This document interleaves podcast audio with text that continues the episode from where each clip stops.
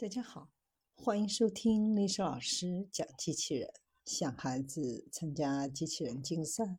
创意编程、创竞赛的辅导，找历史老师。今天历史老师给大家分享的是微纳机器人集群的逆重力自组装。受自然群体集群智慧的启发，微纳米颗粒在外场能量的驱动下。可生成多种形态的微纳米基群，构成功能性材料和系统，适用于催化纳米工程、靶向递送、治疗等等。受限于重力和颗粒之间的相互作用，实现微纳米机器人集群垂直方向的自组装，在诱导微米。颗粒逆重力组装的同时，克服颗粒之间的排斥作用，是生成垂直集群的难题。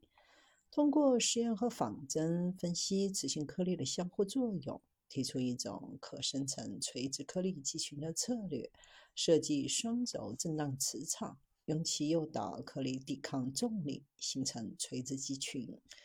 颗粒间的垂直相互作用、中间体之间的吸引力以及颗粒空间位置可重构性，在自组装中的必要性。否则，微米颗粒集群的高度将会受到限制。在对集群的流体动力特性分析当中，实验和模拟结果显示，集群内的颗粒运动引起了时变和速度分布不对称的流动，从而生成了涡流。分析磁场角度和方向对于集群的影响，该集群可实现爬坡、逆流和狭小空间中的自适应运动。